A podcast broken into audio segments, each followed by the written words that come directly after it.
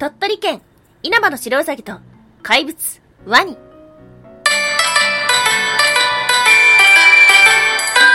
タンは妖怪について知りたい。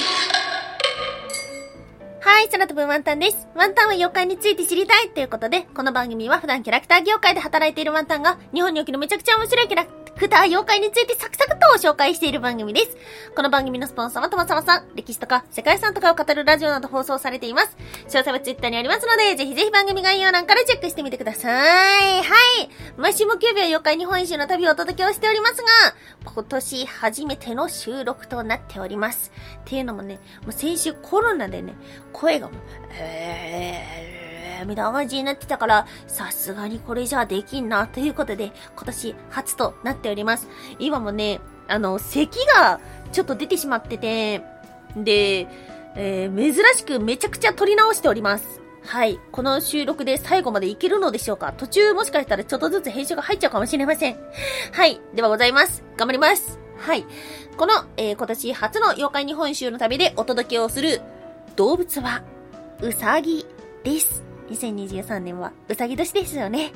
前回の紹介収録の方では、えっ、ー、と、えとのうさぎのお話をさせていただいたんですが、今回はね、そんなうさぎの日本で最も有名な物語、稲葉の白うさぎについて紹介をさせていただけたらと思っております。タイトルは知ってるけど、どんな内容か知らないよとか、聞いたことあるような気はするけど、何の話だったっけ？っていう方もいらっしゃると思うので、まあ、前半はね、物語の紹介をさせていただきまして、で、後半の方では、もう一つ注目すべき動物、ワニとは何なのかそして、この稲葉の白ウサギの物語に隠された本当の意味とはといったことに迫っていけたらと思っております。今日は3つに分けてお話をしていきましょう。まず1つ目、大黒様と稲葉の白ウサギ。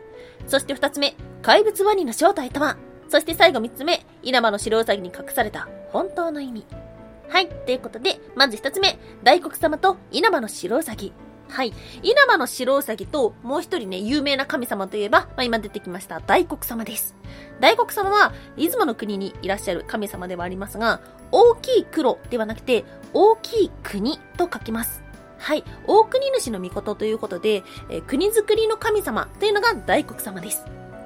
大黒様は、八十神という数えきれないほど多くのお兄さんがいる一番末っ子で、とても心優しい神様です。昔々、大黒様とその正体は、八神姫というとても美しい姫がいると聞き、会いに行きました。その時、大黒様は、兄弟の荷物を持ち、一番後ろをついて行っていました。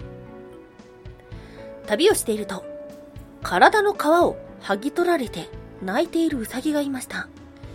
兄弟はウサギに海水に浴びて風に当たるといい、と言い、ウサギはそれを聞いてから海水に飛び込み、丘で風に当たっていました。すると海水が乾き、痛みが増していきました。実は兄弟たちはウサギに意地悪な嘘をついていたのです。そこに後からついてきた大黒様がやってきました。そしてウサギに何があったのかを聞きました。私はもともと沖ノ島に住んでいました。そしてこの稲葉の国に一度来てみたかったのです。しかし、泳げないので、渡る方法を考えました。そして海にいるワニに、自分の仲間とどっちが多いか比べっこをしようという話を持ちかけました。するとワニたちは背中を並べ始めました。私は数えるふりをして向こう岸まで渡りました。しかし、もう少しというところで、私はワニに騙していたことを言ってしまったのです。それに怒ったワニに皮を剥ぎ取られてしまいました。そして先ほど神様たちが海水に浸かって風に当たるように言ったのです。それを聞いた大黒様はウサギに真水で体を洗い、ガマの花を摘んで、その上に寝こぶ寝転ぶように言いました。ウサギはその通りにすると、体から毛が生え始めて、すっかり白いウサギに戻ったのです。そして大黒様はようやく稲葉の国に着きました。そこにいた八神姫様は、求婚を数多く受けましたが、最後に選んだのは大黒様だったのです。はい。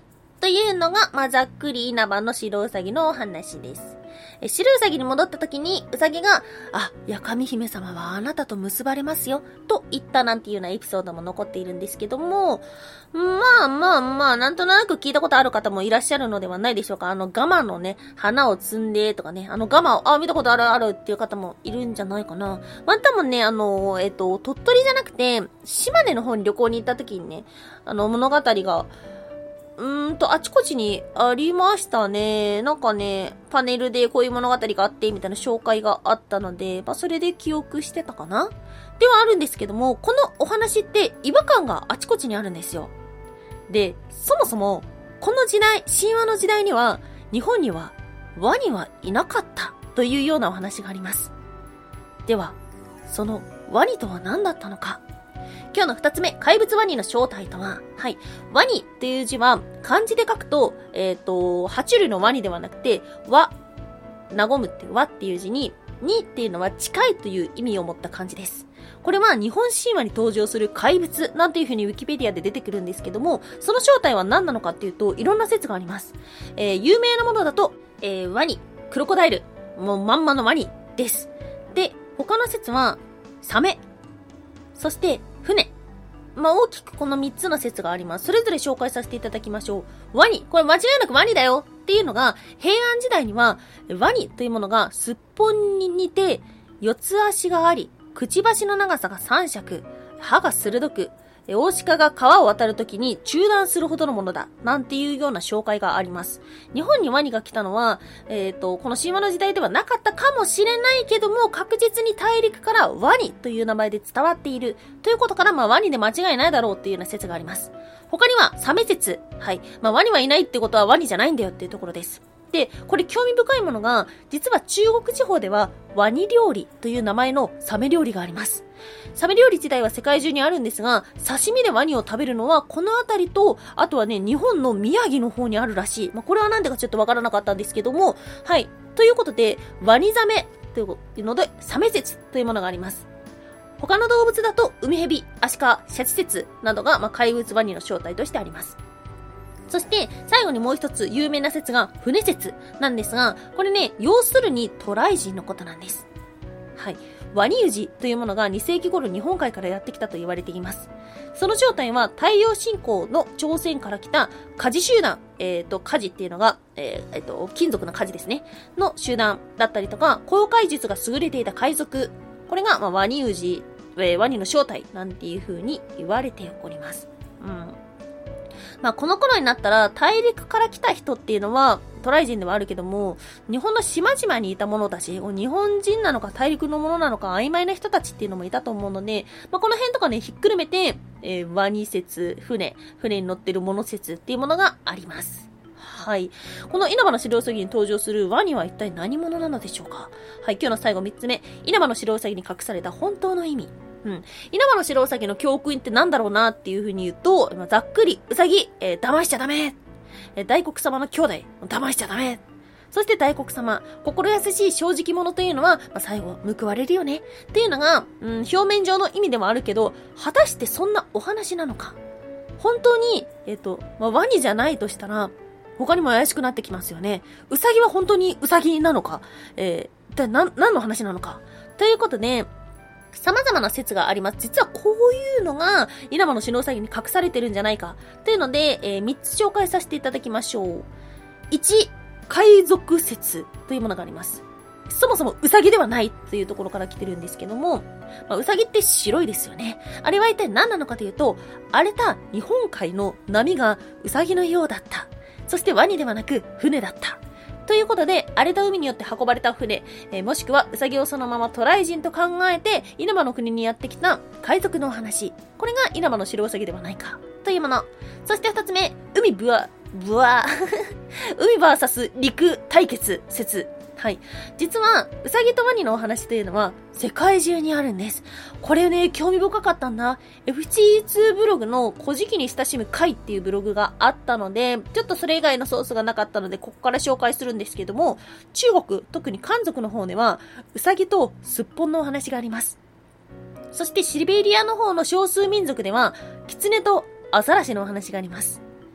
また、インドネシアの方では、ネズミジカとワニ、もしくは猿とワニというようなお話で、同じくワニ魂のようなお話があります。はい。これはもしかしたら、かつて世界を制していたと考えられていた海の生き物、そしてさらにそれを制するのが陸の生き物。というようなお話。または、まあ、世界って海で、えー、区切られてると思うんですけども、陸の生き物が海を渡った。なんでだろうね。こういうことがあったんじゃない？きっと、陸の生き物というのは海の生き物を騙して、あの大陸同士を渡ってたんじゃない？というような説。そして最後三つ目、民族対立ということで、まあ、うさぎは果たしてうさぎなのか？これ同じ話ですね。もしかしたら、うさぎというのは何かを象徴しているのではないか？それは、弱さの象徴？ということで、まあ、さっきはトライ人をウサギとして考えてたんですけども、えー、っとですね、実は神話時代にこの地方を治めていた一族がいて、それはハクトと呼ばれていたウサギのように穏やかなものだった。